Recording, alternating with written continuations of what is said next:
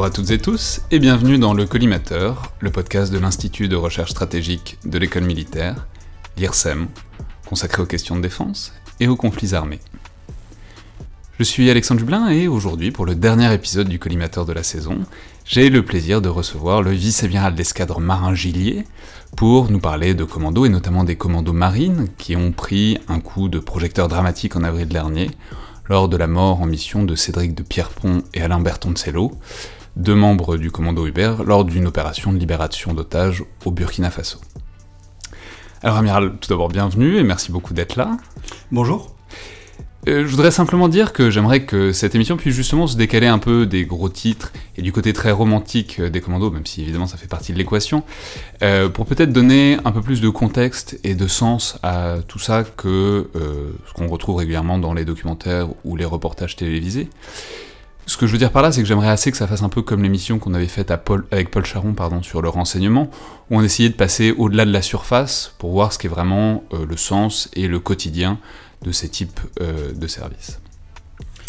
C'est une approche qui me plaît bien. Euh, j'aime beaucoup le mot sens, euh, qui a deux exceptions.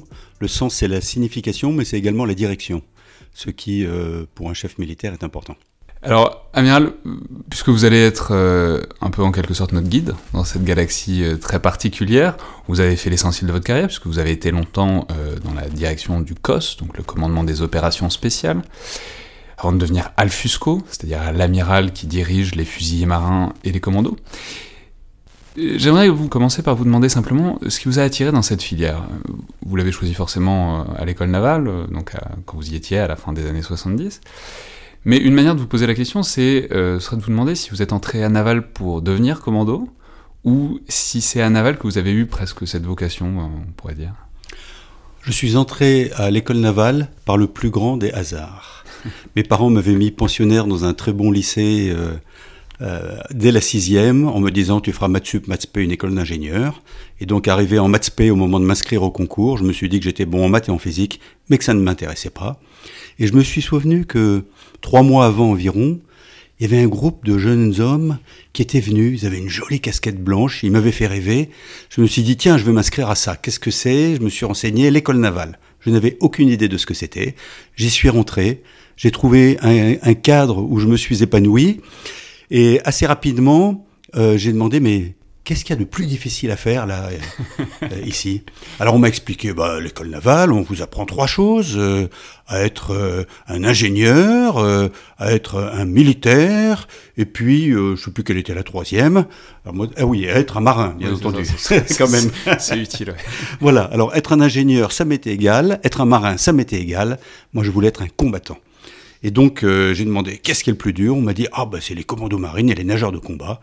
Et, j'ai dit sans aucune humilité, eh ben moi c'est ça que je ferai. D'accord, bah ouais, c'est plutôt réussi du coup.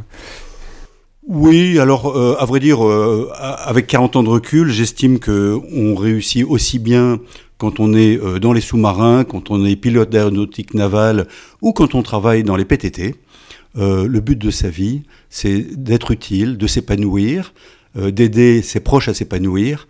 Et, de ce point de vue, j'avais besoin, moi, d'enjeux majeurs. D'autres n'en ont pas besoin, mais ce sont des personnes tout aussi bien, à mon avis.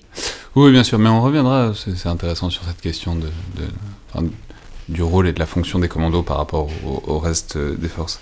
Et du coup, est-ce que le métier a été tel que vous l'attendiez? Comment est-ce que vous avez construit cette fonction dans votre tête à l'époque où on vous apprenait ce que c'était?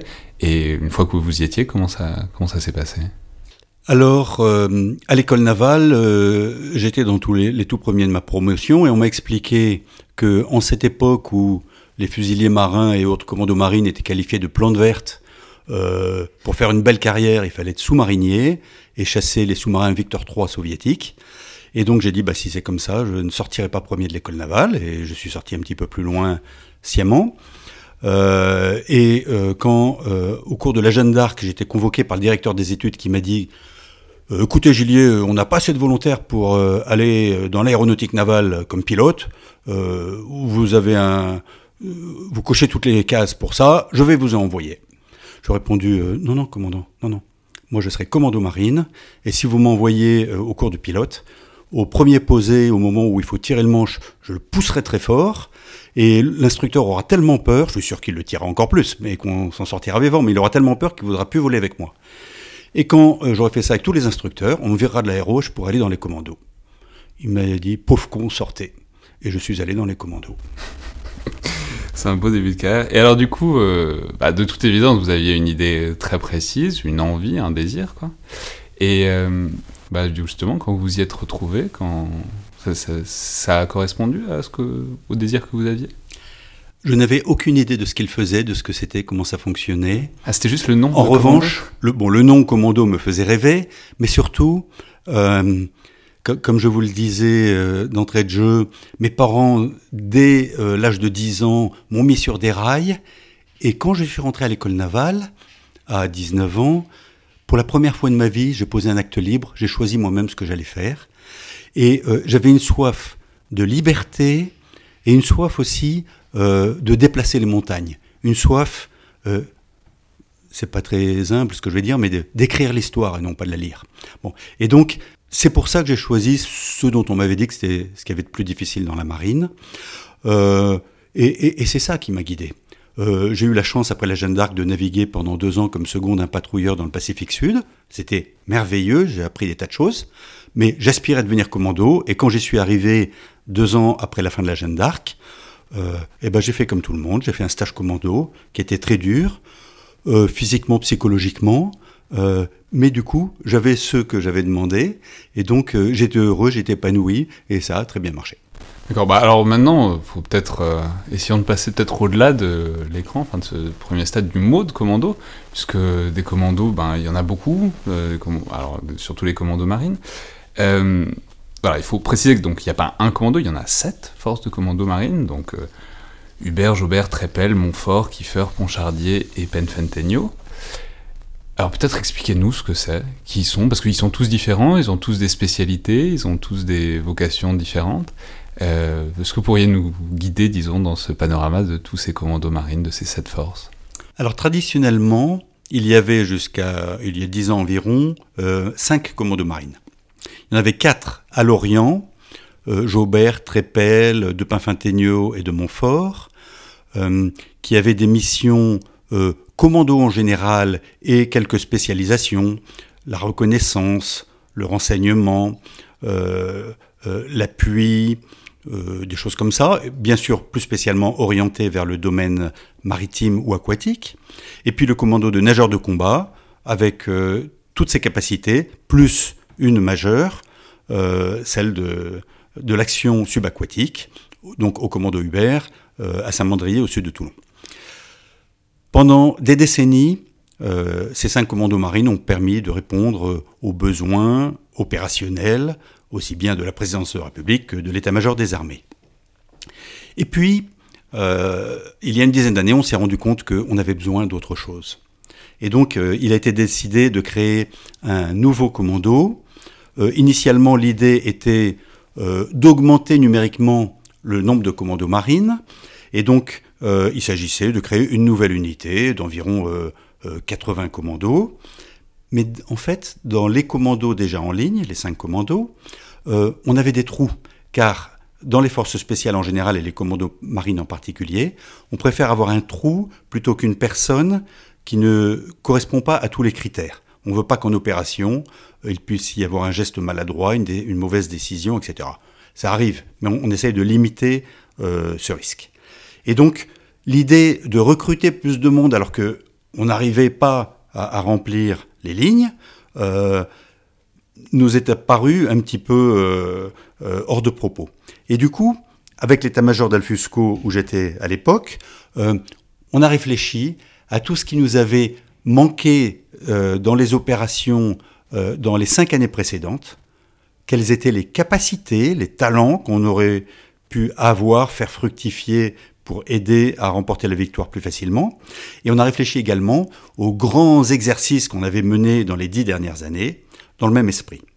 Et donc là, on s'est dit, il faut revenir aux origines. Les commandos marines ont été créés en 1942 en Grande-Bretagne, non pas avec des fusiliers marins, mais avec des marins venant de toutes les spécialités de la marine, et on les a formés comme commandos. et euh, on, s'efforçait d'utiliser leurs qualités, leurs compétences de marins en général pour les différentes missions.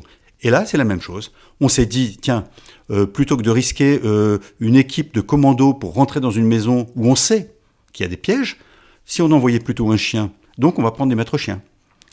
Tiens, aujourd'hui, plutôt que faire du hard kill et d'envoyer euh, une balle de 308 dans le cœur de quelqu'un, on peut faire du soft kill et le discréditer par des moyens de communication informatique, etc.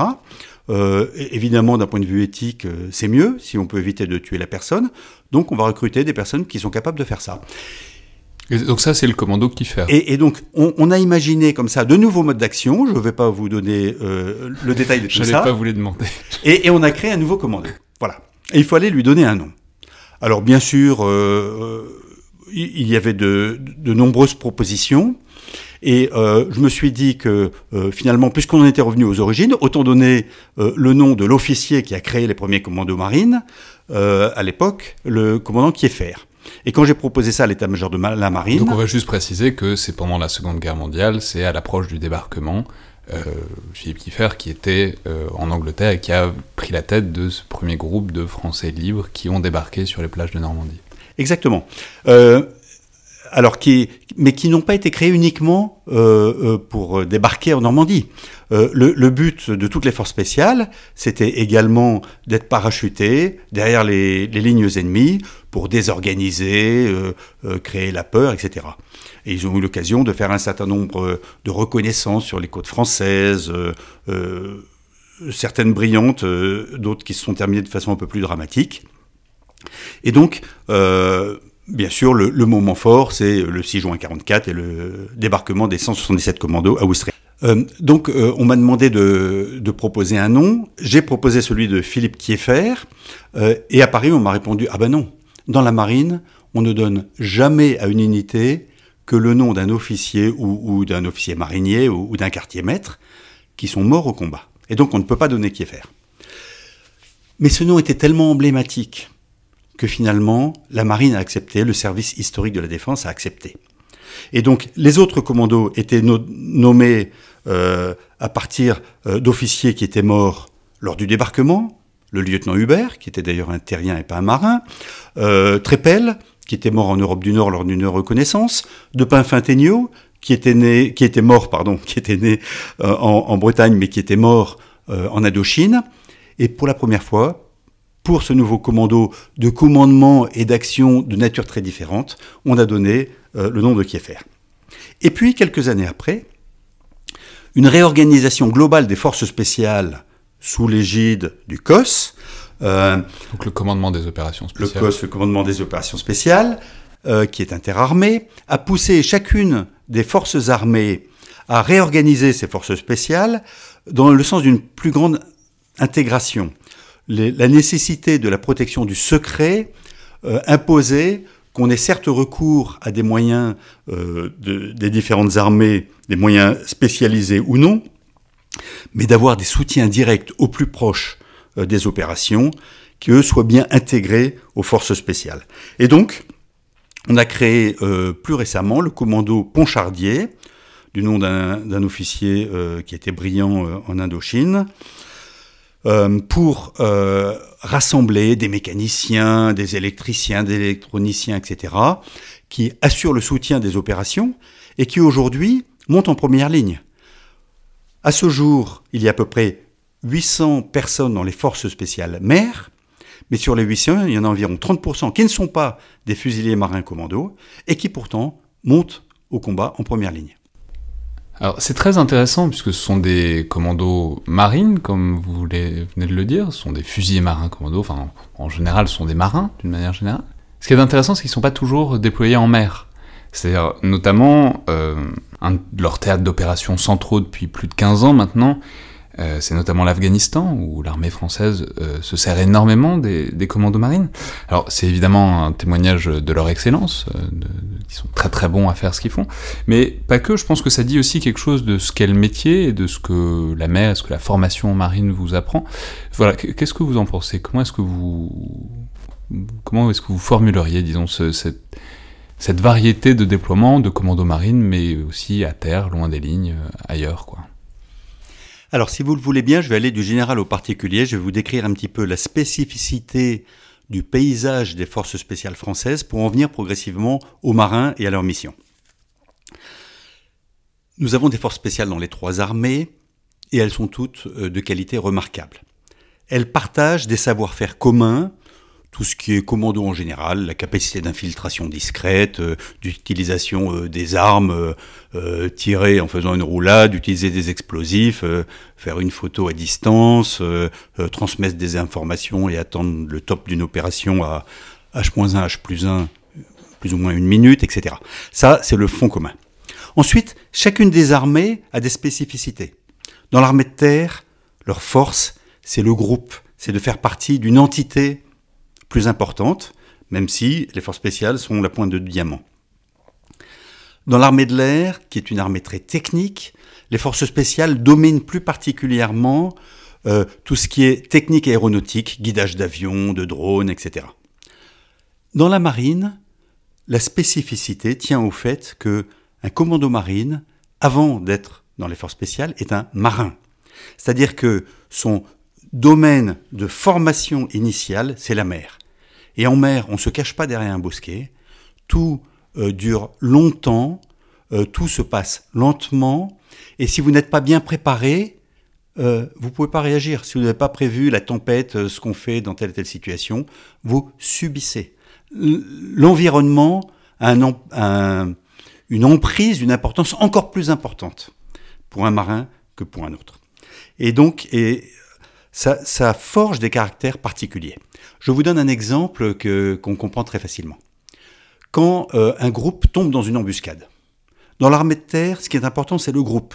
Donc tout le monde reste ensemble. On fait la boule de feu, on monte à l'assaut, on renverse euh, euh, ceux qui vous tournent en embuscade, et puis on gagne comme ça. Dans la marine, c'est pas du tout le cas. On tombe dans une embuscade, chacun part à gauche, à droite, etc. Et puis on a un point de rendez-vous, 6 heures devant, et puis un autre 24 heures encore plus en avant, ou sur le côté ou derrière. On se retrouve, et là on se reconfigure et on repart. Vous voyez, l'état d'esprit différent. Si vous voulez remplir une mission qui est nette, carrée, etc., donnez-la aux forces spéciales de l'armée de terre. Si vous la donnez à des marins, euh, l'aspect quelquefois un peu routinier, etc., euh, ne leur plaît pas, ils seront pas très bons. Si vous voulez remplir une mission impossible, donnez-la à un marin et vous la remplira comme il faut. Voilà. Donc c'est ce qui fait que on engage les marins euh, un petit peu partout, notamment dans des endroits qui sont difficiles, des ouvertures de portes, etc. L'environnement maritime ne pèse pas tant que la dimension psychologique, la préparation spécifique qui lui permet d'affronter euh, des choses différentes et inattendues. Ouais, mais alors c'est intéressant. Du coup, la question euh, que j'ai envie de vous poser, c'est comment est-ce que vous pensez euh, comme militaire? Je, je, précise. Ce que je veux dire par là, c'est que commando, en même temps, c'est exactement le rôle du militaire, en sens du sens du service, sens du du dévouement jusqu'au sacrifice, donc vraiment poussé à l'extrême, quoi. Et en même temps, quand on y réfléchit, c'est aussi exactement le contraire euh, du quotidien du militaire. C'est-à-dire, on est justement, au contraire, on va derrière les lignes, on est isolé, on est loin de ses bases. Donc voilà, comment est-ce que vous imaginez euh, votre rôle et votre métier par rapport à tout ce qui fait le commun voilà, du métier de militaire, qui est, ben, quand on est marin, c'est généralement d'être sur un navire. Voilà. Alors, qu'est-ce que c'est qu'un militaire? C'est quelqu'un euh, qui porte les, armes de la nation pour défendre, euh, pour certains sa patrie, son précaré, euh, ça c'était encore très vrai pendant la, Première Guerre mondiale, sans doute encore pendant la Seconde, pour porter aussi des idées, pour porter des valeurs, parce qu'on estime que euh, on a la chance d'avoir hérité d'un certain environnement et on voudrait pouvoir non seulement le léguer à ses enfants, mais faire en sorte que cet environnement de paix, de respect, etc., euh, se, généralise, euh, gagne un petit peu sur Terre, etc. Bon. Et donc, à ce titre, on porte les armes de la nation, ensemble, avec d'autres. On ne possède pas la vérité à titre individuel. C'est collectivement la nation, à travers ses soldats, qui sont engagés sur des théâtres d'opération, euh, qui euh, défend euh, ses idées, des positions. Et c'est encore plus vrai quand on fait partie d'un pays euh, qui est un membre permanent du Conseil de sécurité des Nations Unies. Ça donne des droits, ça donne également des devoirs. Avec un pareil engagement, euh, le soldat fait partie d'un tout, et c'est au titre de ce tout qu'il est engagé. Et donc, quand vous êtes dans une section d'infanterie, quand vous êtes euh, barreur à bord d'une frégate, c'est avec l'unité que vous allez porter tout ça, toutes ces valeurs, y compris euh, quand on euh, déploie le feu et quelquefois qu'on le subit. Dans les forces spéciales, euh, on a les mêmes valeurs fondamentales, c'est indéniable, et d'ailleurs sinon on n'aurait pas sa place dans les armées françaises, mais on est prêt à agir différemment, à agir sur un théâtre à 3, 4, quelquefois tout seul, là où ailleurs on enverrait un bataillon de 400 personnes. Et donc cela nécessite de développer des talents particuliers et d'avoir des équipements différents. Les talents particuliers, qu'est-ce que ça peut être? Ça peut être par exemple ce que les Britanniques, inventeurs des forces spéciales, appellent versatility, et qu'il ne faut surtout pas traduire en français par versatilité, qui est, un défaut. La versatility britannique, c'est la capacité à comprendre l'environnement, à se souvenir de euh, la raison ultime de son engagement, et donc à partir de là, à sentir l'apparition de signaux faibles qui vont vous pousser à changer de comportement, à changer de mode d'action instantanément. Et donc vous pouvez être dans une action de vive force et instantanément basculer vers quelque chose de beaucoup plus commun, de beaucoup plus habituel, ou inversement, et là c'est plus facile évidemment, de passer d'une situation où on discute à celle où on sort une arme et on tire. Euh, ça, c'est à la portée de, de quasiment tous les militaires. Mais donc, vous voyez, on a besoin de développer des capacités particulières de façon à pouvoir passer de façon plus naturelle dans des théâtres, dans des situations particulières. Oui, Ça- donc, donc vous le percevez dans- en, en continuité totale, mais en disons, diversité de modes d'action, quoi. Pas uniquement de mode d'action, également de, perception, de compréhension. euh, euh, je vous donne un exemple. Euh, le chef d'état-major des armées m'a déployé seul dans Bagdad du temps de Saddam Hussein, juste avant ce que certains ont appelé la seconde guerre du Golfe de 2003, euh, pour faire du renseignement. Bah, J'étais tout seul, j'allais me balader à, Saddam City, au milieu des chiites, où je les interrogeais. Euh, ils voyaient bien avec mon arabe que, que j'étais pas euh, un Irakien, euh, avec mon accent, avec mon comportement, etc. C'était évident tout de suite. Mais je les comprenais suffisamment de l'intérieur, je leur parlais avec suffisamment de cœur pour que finalement euh, ils me répondent à des questions qui étaient anodines et puis qui dérivaient progressivement, et, et qu'ils ne m'écharpent pas pour euh, finalement apprendre un certain nombre de choses. Voilà, ça c'est quelque chose euh, qui est donné à quelqu'un des forces spéciales. Euh, il s'y prépare pendant des années.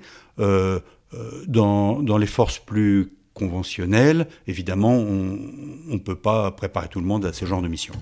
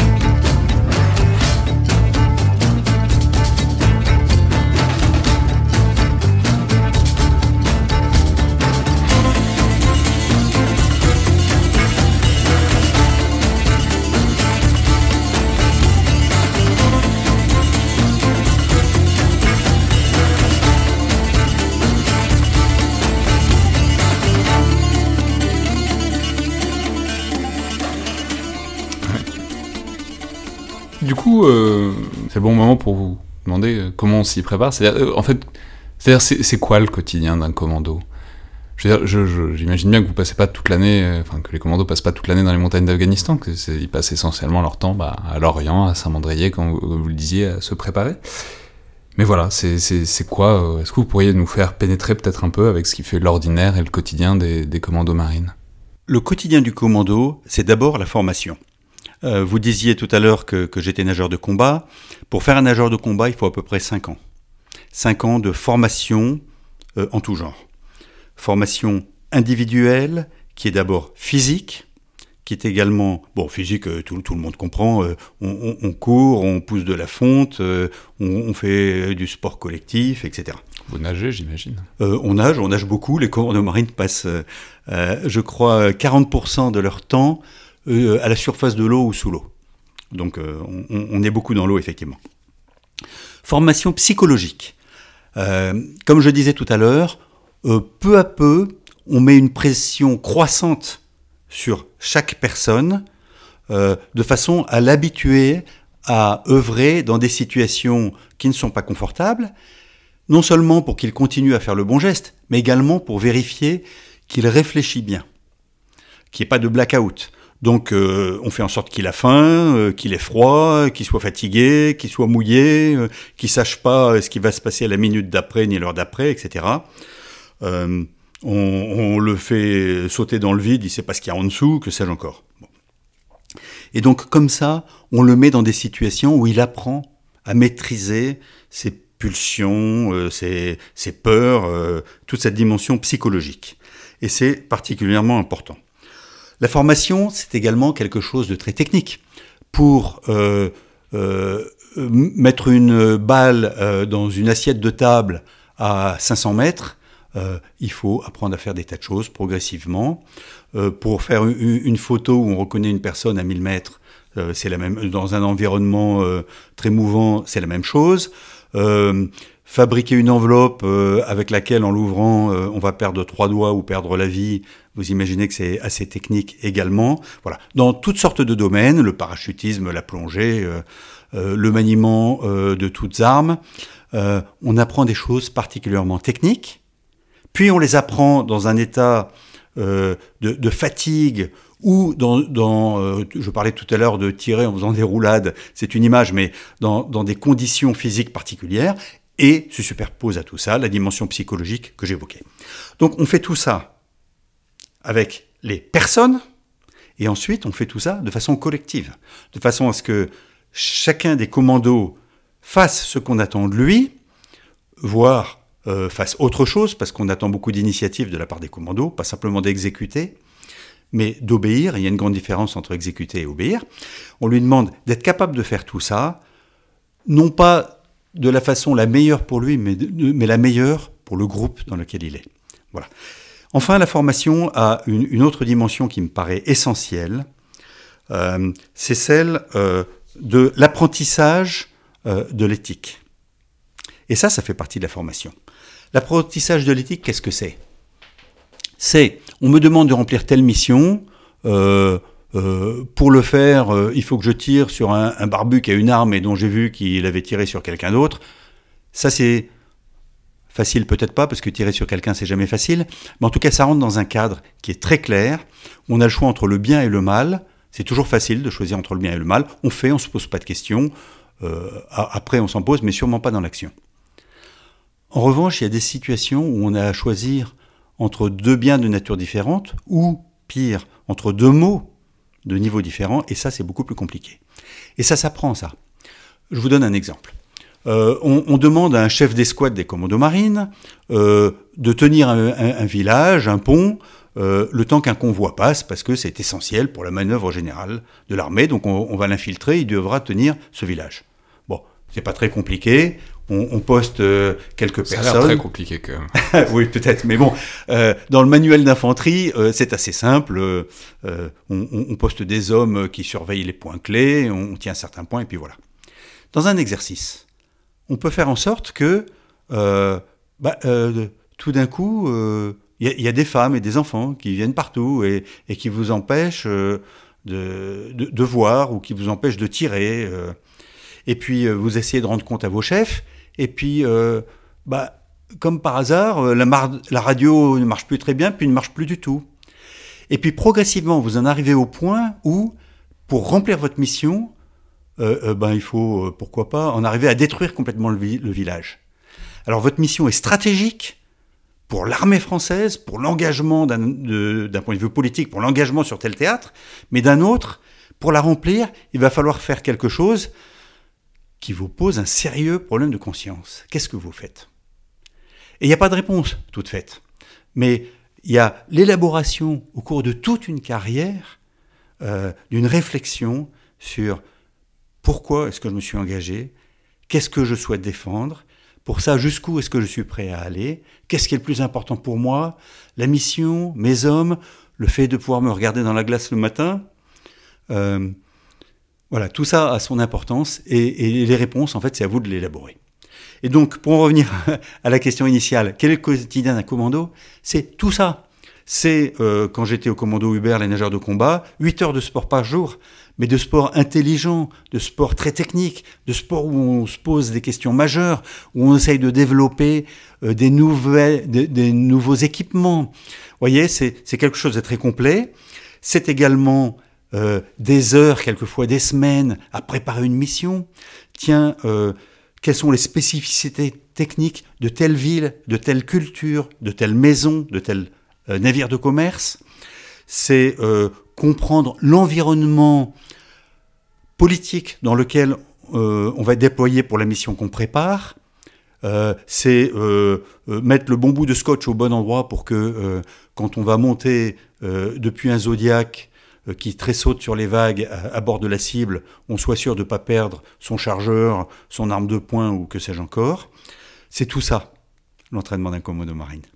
Et bien sûr, de jour comme de nuit, et à 40% du temps dans l'eau. Euh, bah, du coup, j'aurais envie de vous demander, bon, puisque vous venez de le dire, ça, ça, prend 5 ans de faire un commando. Un nageur de combat. Un nageur de combat, pardon. Donc Hubert, comment, comment est-ce que vous êtes passé de l'entraînement à... Enfin, je, vais vous poser la question comme ça, et vous allez me répondre de la manière dont ça vous vient. Ça a été quoi votre baptême du feu? Ça n'a pas besoin d'être euh, la première fois que vous avez tiré sur quelqu'un ou quoi. Hein. C'est simplement, c'était quoi l'événement que vous considérez comme votre baptême du feu et comment est-ce que vous l'avez ressenti? Comment est-ce que vous l'avez vécu?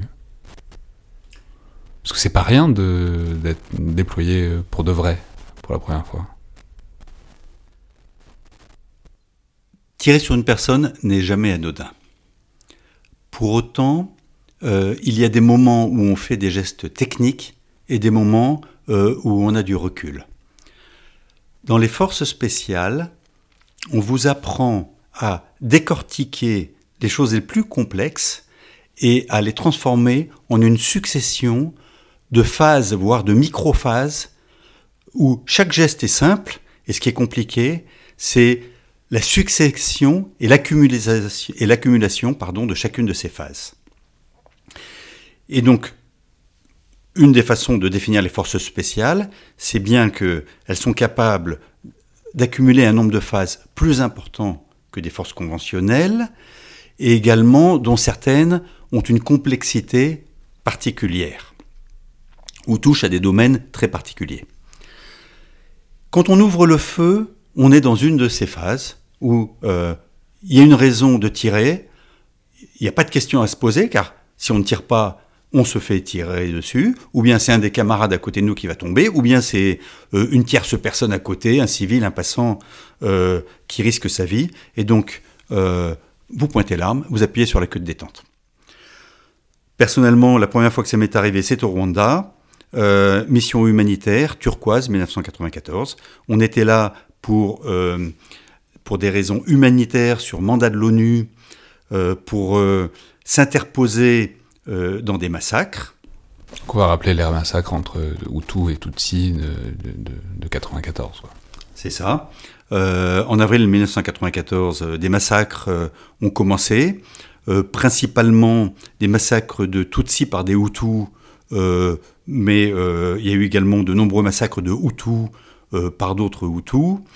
Et donc, la mission était de s'interposer euh, quand il y avait des massacres et de créer des conditions de sûreté permettant de déployer l'aide internationale, puisque les personnes mouraient de faim, mouraient de maladies, mouraient de sévices et mouraient pour certaines, je l'ai découvert alors, également euh, de désespoir.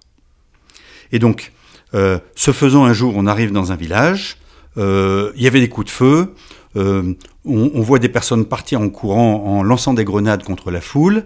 En l'occurrence, c'était des personnes qui étaient venues, qui avaient volé de la nourriture, encore une fois dans un environnement où les gens mouraient de faim, au, sens littéral du terme, et donc avaient volé les, dernières euh, réserves de nourriture, s'enfuyaient, lançaient des grenades pour protéger leur fuite.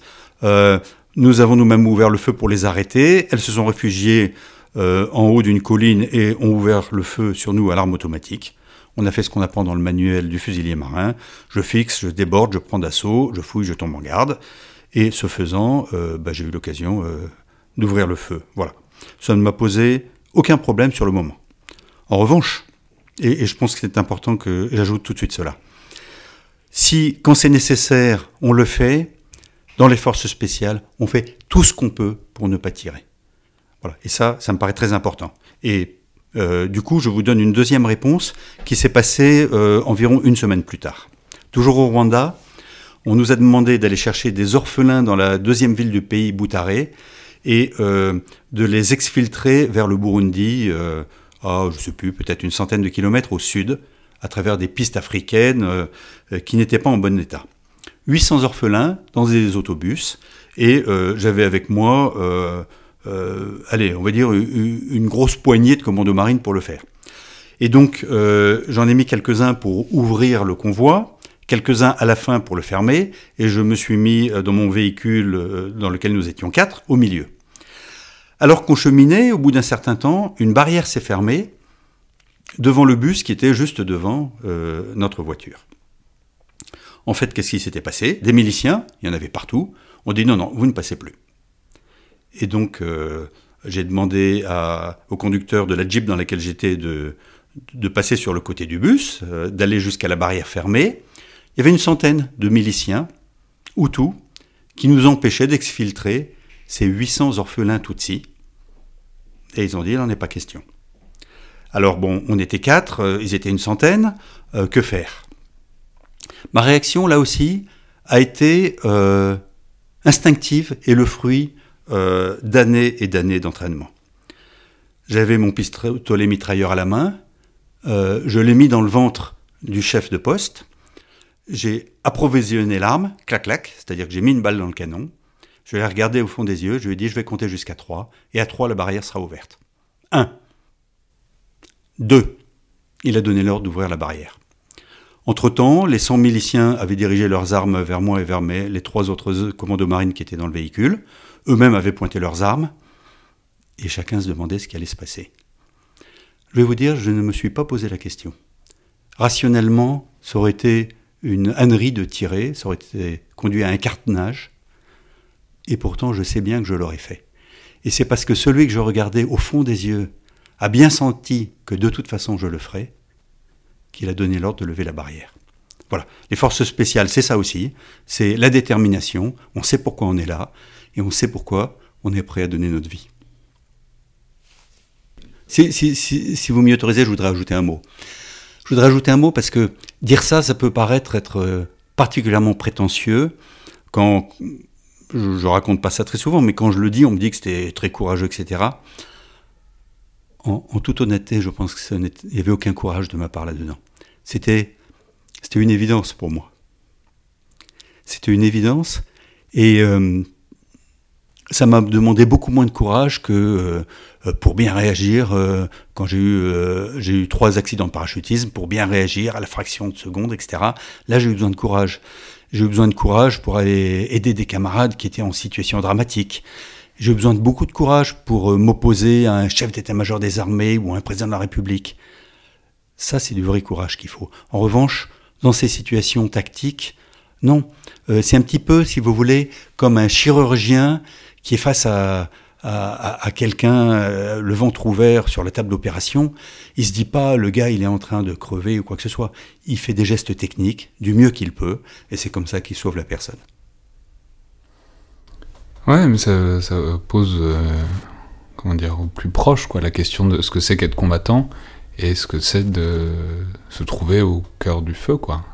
Est-ce que c'est intéressant cette question de courage. On, a, on avait parlé déjà avec le colonel Hervé Pierre, où il disait, euh, il y a des moments où ça, enfin, on réfléchit pas, quoi. C'est quand on revient après, quand on se pose, qu'on souffle, qu'on se dit qu'est-ce que j'ai fait, qu'est-ce que, enfin, c'est- intéressant. Je vais vous donner un bel exemple de courage. Toujours au Rwanda, avant les deux autres affaires que je vous ai racontées. C'était votre premier déploiement, le Rwanda? Euh, non, non, non, j'avais, enfin, déploiement, j'a- j'avais déjà été du temps de la guerre froide infiltré au Liban pour aller faire des reconnaissances. euh, euh, j'avais participé à d'autres opérations, mais le Rwanda, c'est la première fois que le tout nouveau commandement des opérations spéciales français, donc euh, organisme de commandement interarmé, était déployé en interarmée, et ce, au vu et au su de tout le monde. Donc c'était une opération un peu fondatrice pour les armées françaises et pour ces forces spéciales. Donc euh, nous y étions depuis quelques jours. C'est je vais rester là-dessus. C'est étonnant parce qu'il y a, c'est pas qu'il y a pas pire, mais ainsi un peu en termes de violence ouverte, euh, en termes de déchaînement, enfin, y compris avec des civils, puisque c'était essentiellement des civils, quoi. Euh, des miliciens certes, mais bon, les miliciens c'est des civils fondamentalement. C'est quand même. c'est- Est-ce que vous dites parfois que ça a été, que ça a influencé tout le reste de votre carrière, ce, premier déploiement là, quoi? Quand je suis rentré de, cette opération, au bout de, je sais pas, peut-être un mois et demi, euh, j'étais très fortement euh, déstructuré psychologiquement parce que la violence, la violence destructrice euh, agresse l'homme au plus profond et on en a été témoin. Quand on a pu, on a agi, et, mais au départ, euh, on, on voyait les conséquences de la violence, mais on la voyait pas elle-même, donc on, on la subissait, et psychologiquement c'est très difficile. On sait que beaucoup de soldats français ont très mal vécu, notamment à découvrir les charniers et à. Enfin, il y a eu énormément de blessés psychologiques. euh, J'y j'y reviendrai après. Donc de- dans cette mission, j'ai vécu 36 heures très difficiles dans un lieu qui s'appelle Bicécero, euh, où euh, pour la première fois, les armées françaises alors déployées ont pu assister à euh, ce qui se passait quand des personnes se découpaient à la machette et se sont interposées immédiatement. Il se trouve que euh, le premier à avoir vu ça est un officier du 13e RDP qui était sous mes ordres, qui m'a appelé à la radio et, j'ai accouru avec tout le reste des forces sous mes ordres euh, pour qu'on puisse s'interposer, séparer, pas les belligérants, mais séparer les, salopards qui tuaient euh, des victimes Tutsis, sécuriser la zone, etc. Les 36 heures que j'ai vécues alors constituent pour moi l'essentiel de ma carrière. Quand je suis rentré, je me souviens avoir dit à un journaliste de Ouest France, si pour le restant de ma carrière on ne me demande plus que de garder des dépôts de pub poubelles dans les arsenaux français, ma carrière aura eu un sens, aura valu la peine. Je suis désolé, vous, je, je vous ai interrompu. Euh, vous étiez euh, sur le point de me raconter une Oui, histoire oui, sur, oui. ce qu'est, sur ce qu'est le courage, euh, enfin pour vous, euh, lié à ce, Oui. ce, ce- ce- ce déploiement au Rwanda. Alors effectivement, je, je voulais donner un exemple de ce que peut être le courage. Il y a, il y a de multiples formes, hein. mais euh, euh, au Rwanda, avant les différents épisodes que j'ai eu l'occasion de raconter, euh, au cours de la toute première semaine où nous étions là, nous avons pu constater, avec la cinquantaine de, de commandos marines, officiers du 13e RDP, transmetteurs du 1er PIMA qui étaient sous mes ordres, et, on travaillait en symbiose et, et, vraiment, c'était des moments très forts parce que dès le départ, on a vu qu'il s'était passé des choses dramatiques. On a compris que chacun essayait de nous euh, euh, de nous manipuler pour nous pousser euh, à, à comprendre des choses qui n'étaient pas, à faire des actions qui n'étaient pas sans doute celles pour lesquelles euh, les Nations Unies et la France nous avaient déployés. Donc, euh, on, vivait des moments très forts, mais très difficiles aussi. Et on voyait les résultats d'une violence euh, qui s'était abattu avant qu'on arrive, avant qu'on soit sur place. Et c'était, comme je vous le disais, particulièrement déstructurant. Et un matin, un officier marinier du commando Trépel, le maître Coffinet, je donne son nom parce que c'est un héros, est venu me voir en me disant Commandant, j'étais capitaine de frégate à l'époque, commandant, vous savez, moi j'arrive pas à dormir, je, revois toutes, toutes ces horreurs et, et, vraiment, euh, j'y arrive pas, c'est infernal, etc. L'après-midi même, euh, c'est le jour où, on a mené l'assaut que je vous ai raconté tout à l'heure, avec euh, ma première ouverture du feu en tant que, enfin, sur un théâtre d'opération. Et après cette opération, une, une, des personnes sur lesquelles on avait tiré qui avait reçu à 400 mètres trois balles de FAMAS dans le corps, mais qui était encore euh, bien vivant, euh, on a essayé de le sauver. Et donc, euh, on a fait les premiers gestes que l'on pouvait. J'ai appelé un hélicoptère pour l'évacuer, etc. Mais finalement, le temps que l'hélicoptère arrive, ce, pauvre homme était mort. Pauvre homme, il, avait lancé des grenades sur la foule. Mais bon, si on avait pu le sauver, ça aurait été encore mieux. Pendant qu'on essayait de gérer tout ça, la foule s'était mise autour de nous. Et tout d'un coup, un homme fend la foule et fonce sur le maître Coffinet, maître c'est le nom du grade, euh, sergent-chef de l'armée de terre, fonce sur le maître confiné, une machette euh, levée et s'apprête à le fendre en deux, lui fendre le crâne. Le maître Coffinet avait euh, son arme à la main. ce que n'importe qui aurait fait, ce que j'aurais fait, c'était lever le canon de l'arme de quelques centimètres, appuyer sur la queue de détente et supprimer la menace. Le maître Coffinet a, en une fraction de seconde, euh, vu combien cet homme était dangereux, mais vu également que derrière lui il y avait la foule, que s'il tirait son arme étant, euh, j'imagine, sur rafale à ce moment-là, puisqu'on sortait d'un assaut, euh, aurait très vraisemblablement blessé, tué d'autres personnes, il a fait le choix, dans cette fraction de seconde, de pousser son arme sur le côté pour qu'elle ne le gêne pas, de faire le geste pour parer le coup de machette, euh, et je peux vous dire que les Rwandais sont habiles au maniement de la machette, et de maîtriser cet homme. En une fraction de seconde, c'est devenu un héros. Mais pour devenir un héros comme ça, pendant dix ans, il a répété dans tous les cours d'arts martiaux, de self-défense, etc. Il a répété le geste de, parer un coup de haut en bas. Pendant des heures et des heures, la nuit précédente et, celle encore avant. Il avait eu l'occasion de, de mesurer la puissance destructrice euh, de la violence, de la souffrance. Et c'est tout ça qui l'a poussé, en une fraction de seconde, à faire le choix de devenir un héros. Ça, c'est du courage. Mais le courage, c'est pas toujours quelque chose qui se mesure, qui se pèse, etc. C'est le fruit d'un engagement de toute une vie.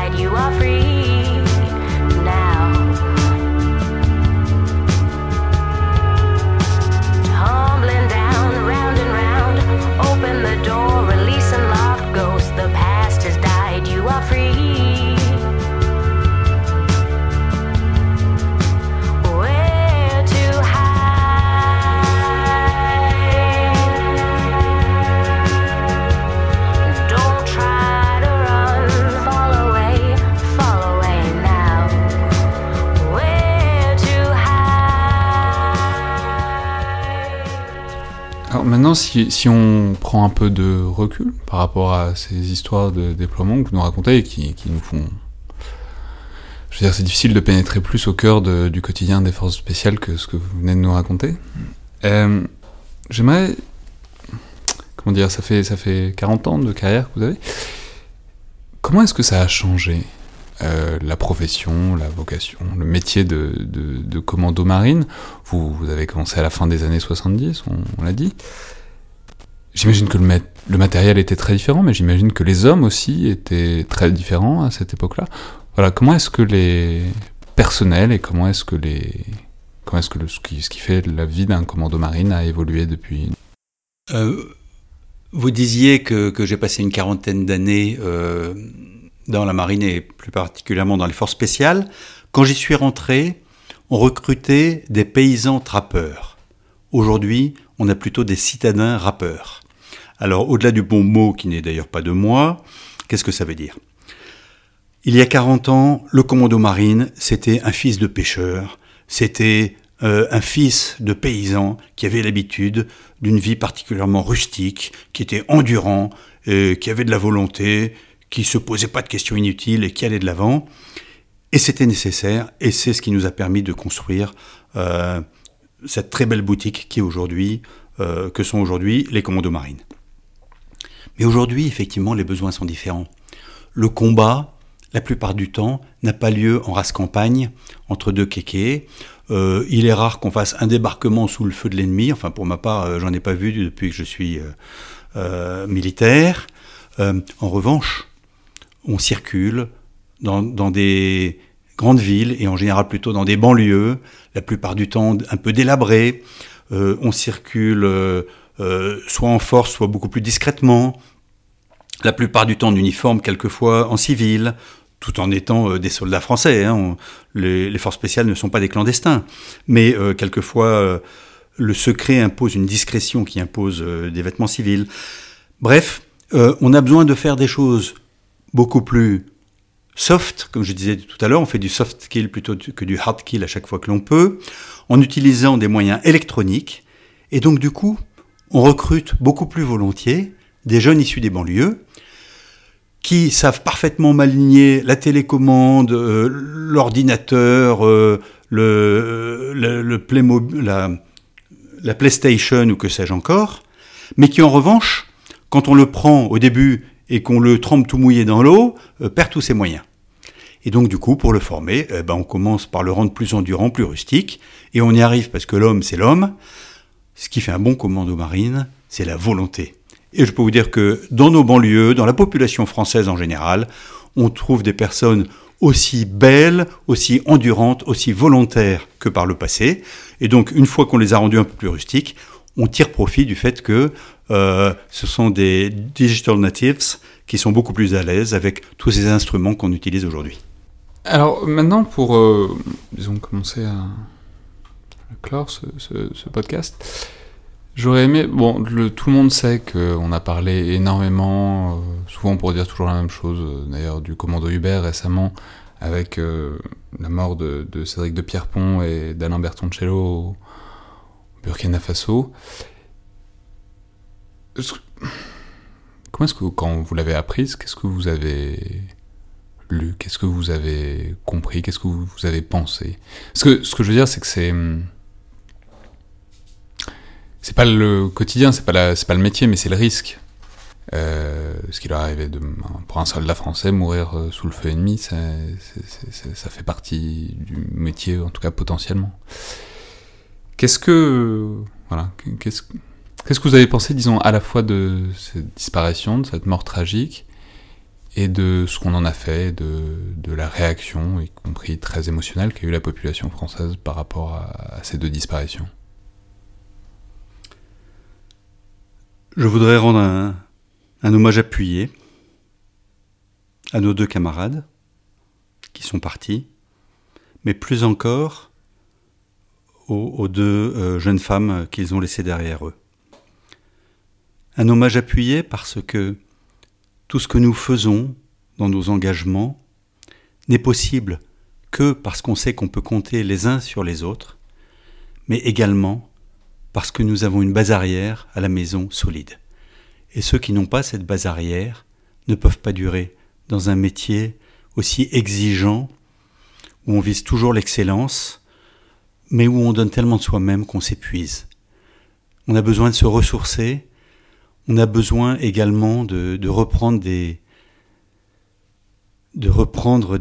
points forts psychologiques.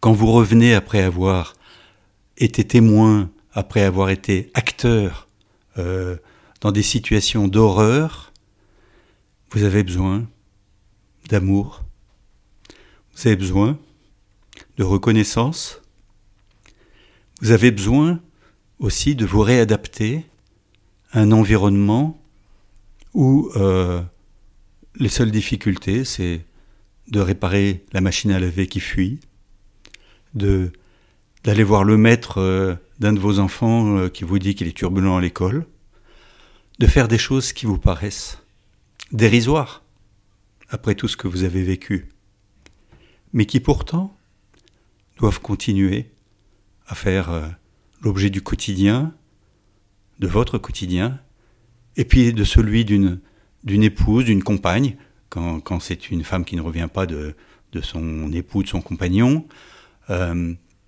qui, eux, euh, doivent jongler en permanence entre euh, un, conjoint qui se donne à fond pour son métier, qui s'entraîne de jour, de nuit, le week-end, euh, qui part sur coup de fil et qui l'abandonne, avec les enfants, avec les difficultés, les impôts à remplir, et tout ça, qui, bien souvent, dans l'émission actuelle, ne donne pas de nouvelles parce que là où il est, il n'a pas le droit d'entrer en communication, et puis qui rentre chargé, psychologiquement de toutes ces horreurs. Voilà. Sans, sans nos épouses, on ne saurait pas faire ça. Donc, euh, quand j'ai appris le, départ de ces deux camarades, je me suis dit que eux, au moins, avaient eu la chance de, de donner un sens à leur engagement, et que le plus dur, c'était pour euh, les deux compagnes un sens à leur engagement. On ne s'engage pas pour se faire tuer, personne ne le fait. En revanche, on sait que ça fait partie euh, des risques du métier. On fait tout pour minimiser ce risque à titre individuel et les chefs en faire leurs subordonnés. Tous les chefs le font, personne n'engage ses hommes de gaieté de cœur. Et plus on vieillit, moins on a envie de les engager, parce que plus on sait l'importance de la vie d'un homme. Mais euh, voilà, on accepte une part de risque, on la court, et une fois de temps en temps, euh, ça se passe mal. Ça ne veut pas dire que les choses ont été mal préparées, mal dirigées. C'est, ça fait partie des impondérables. Et donc, euh, c'est, c'est, comme ça que, que j'ai vécu le, le, départ de, de ces deux camarades nageurs de combat. Maintenant, comment est-ce que la nation a réagi? Pour ma part, j'ai fait un parallèle entre ce qui s'est passé à ce moment-là et la façon dont tous les Français se sont réunis quand Notre-Dame de Paris a brûlé.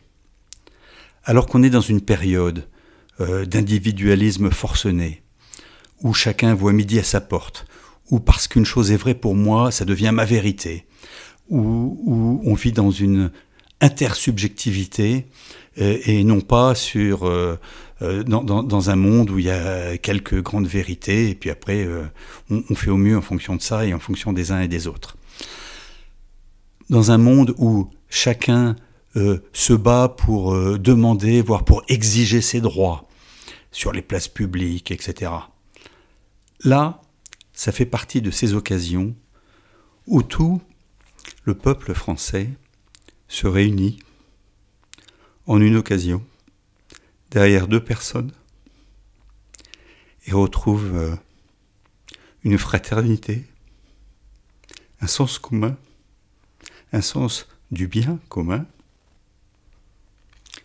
Je trouve que c'est extraordinaire.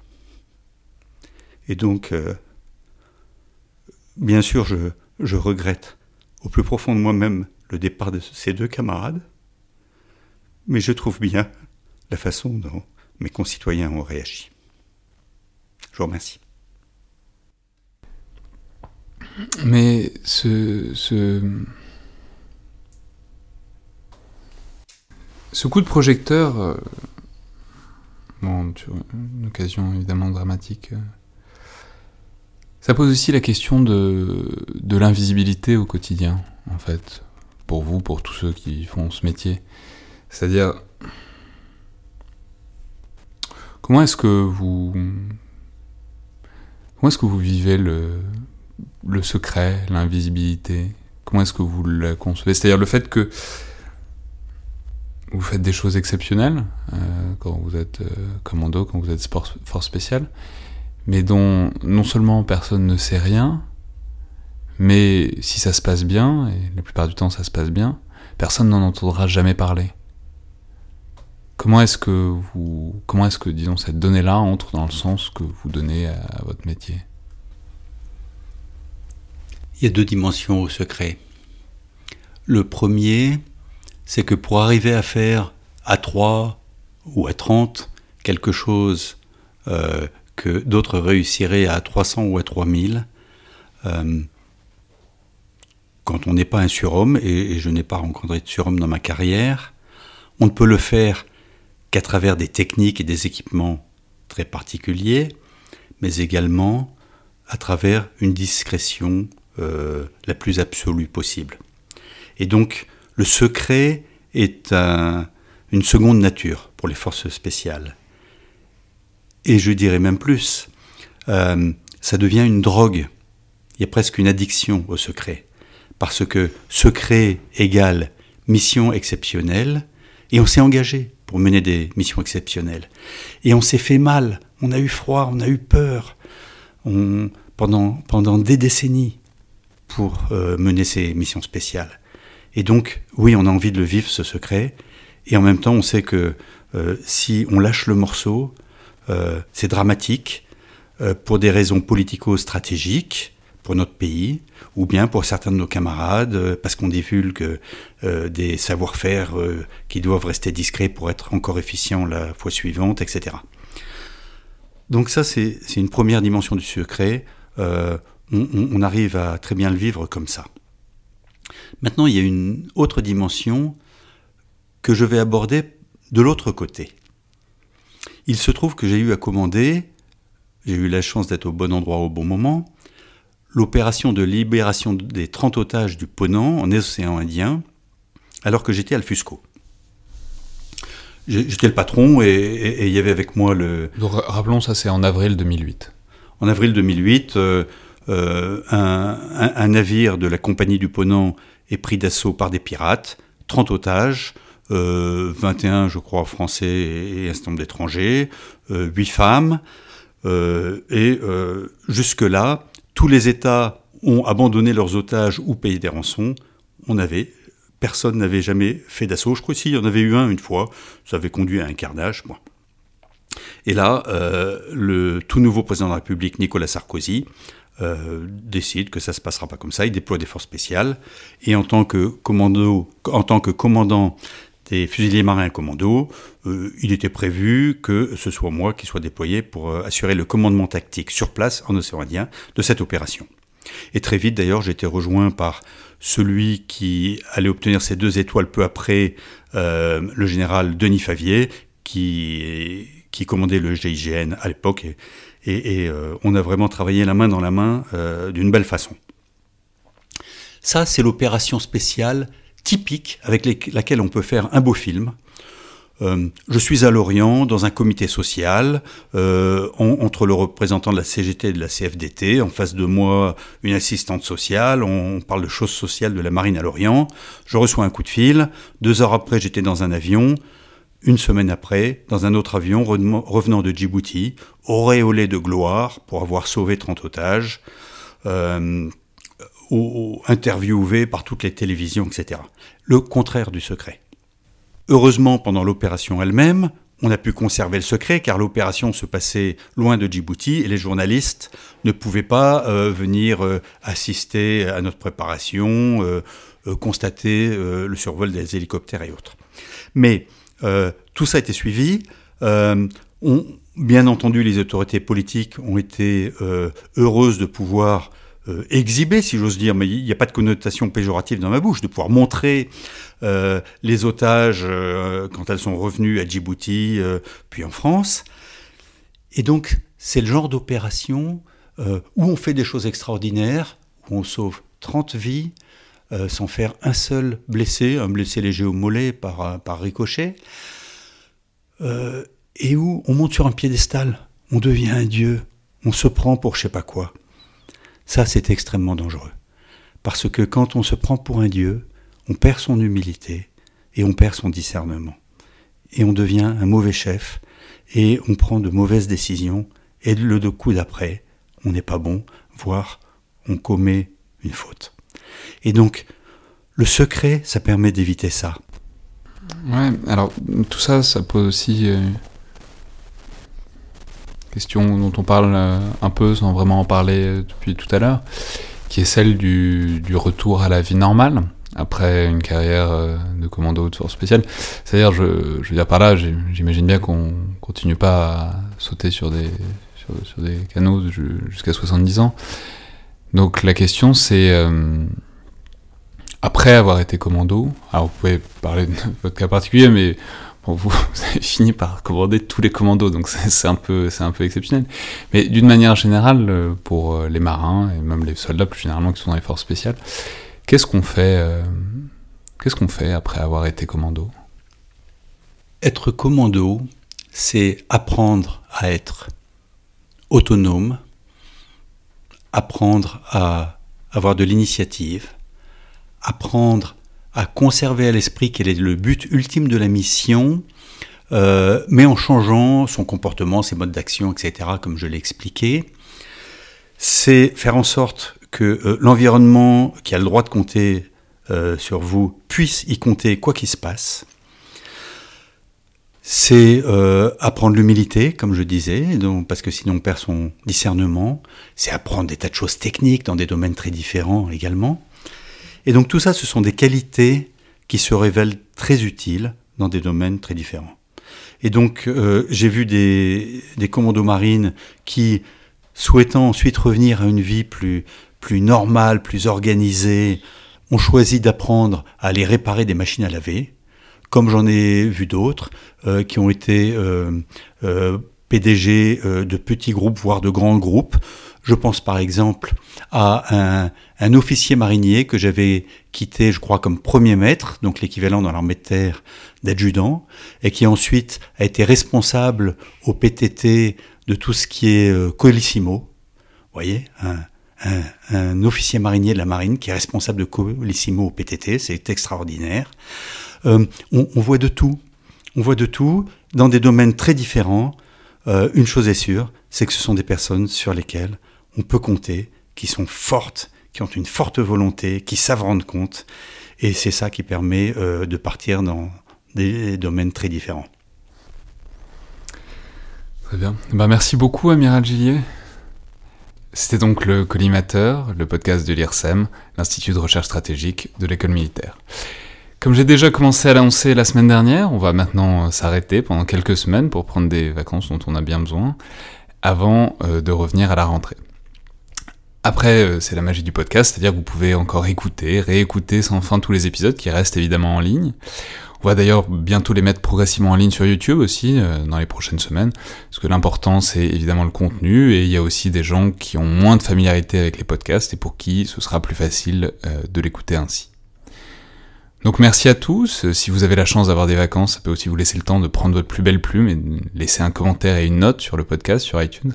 Évidemment, c'est une plaisanterie, mais vous savez que ça aide beaucoup à faire découvrir le podcast et au-delà à diffuser les thèmes, les témoignages, les réflexions que vous y entendez, ce qui est évidemment l'objectif premier de l'aventure. Je profite également de la fin de cette première saison pour faire passer le, disons, le générique ou les crédits de fin, c'est-à-dire des remerciements aussi larges et exhaustifs que possible, même si je vais évidemment oublier des gens. Alors par ordre chronologique, merci évidemment d'abord à Jean-Baptiste Jean-Gène Villemer et Jean Vassot Olindre, mais aussi très largement à Nicolas Bronard qui ont accueilli et promu cette idée de podcast et qui lui ont donné les moyens de se développer et de se concrétiser. Jean-Baptiste et Jean-Vincent l'accompagnent d'ailleurs au quotidien en participant largement à la programmation des invités. Merci ensuite à trois personnes que j'ai sans doute pas nommées pour l'instant, qui sont Margot Citruc et François Ballot, euh, qui m'ont fourni très généreusement les, idées respectivement du titre et du générique de ce podcast, euh, c'est-à-dire d'une bonne partie de son identité, ainsi que Nicolas Segal qui en a fait le logo. Merci ensuite à toute l'équipe de l'IRSEM qui participe chaque semaine à la mise en ligne et à la valorisation de ce podcast. En premier lieu, Hélène Rollet, Alice Rouquette, qui quitte bientôt l'IRSEM et à qui on souhaite une très belle continuation, ainsi qu'à Constance Perrin, qui est partie il y a quelques semaines déjà. Et merci beaucoup à tous ceux qui m'ont fourni des idées d'invités ou de thèmes, alors les chercheurs évidemment, les chercheurs de l'IRSEM pardon évidemment, mais pas seulement, ainsi qu'à tous ceux qui sont venus euh, dans l'émission, sont évidemment eux qui la font euh, bien plus que moi. Merci aussi et surtout à vous tous qui écoutez et relayez le collimateur, ça a été un réel plaisir non seulement de produire et d'animer le podcast pendant ces derniers mois, euh, et encore plus de constater qu'il a trouvé un public intéressé et attentif. Et voilà, j'espère vraiment que cette conversation et même cet échange continuera et même s'amplifiera à partir de la rentrée. Je vous souhaite donc un très bel été à tous et je vous retrouverai donc à l'automne pour d'autres aventures, d'autres entretiens et on devrait d'ailleurs essayer un, d'organiser pardon, un enregistrement public à l'automne. Je vous tiendrai évidemment au courant euh, de tout ça à mesure que ça se précise. Merci à toutes et tous et à la prochaine fois.